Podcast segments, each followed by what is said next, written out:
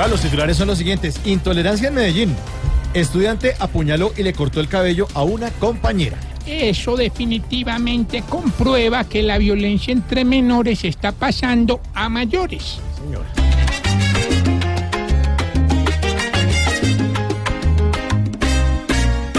Ya no hay amor, no hay amistad. Porque entre hermanos se agreden sin piedad. La educación de los hijos es un deber de los padres. Porque lo que no hagan ellos no lo hace nadie. Y la sociedad se vuelve suciedad. En medio de tranquilidad, comparendos e inmovilizaciones transcurre días sin carro y sin moto aquí en Bogotá. Hoy es el único día de igualdad en Colombia. Porque a las siete y media, hasta las siete y media, todos somos colombianos de a pie. Eso, sí señora. Se cumple un día más sin tanto cacharrito.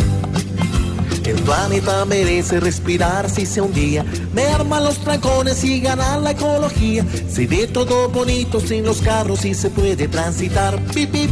Esto es una gran necesidad. Subi, dubi, dubi, dubi, dubi. Atención, cayó Baloto revancha en Bogotá. Millonarios aquí en Bogotá. Sí señor. Hombre, definitivamente el que le ganó eso debe estar como Esperanza Gómez. ¿Cómo? ¿Cómo? De plata. Sea grosero, hombre. cayó el baloto revancha. ¿Cómo tú? El baloto aquí la plata. Pero es que la suerte del que gana eso, la tiene uno en miles que hay en esta patria. Por eso la plata que cae en mis manos, no me la consigo solo trabajando. ¡Añoñi! Mañoñi, Malú. Bueno, Como Esperanza Gómez de plata. usted- todo eso está riendo. Así arrancamos, Populi.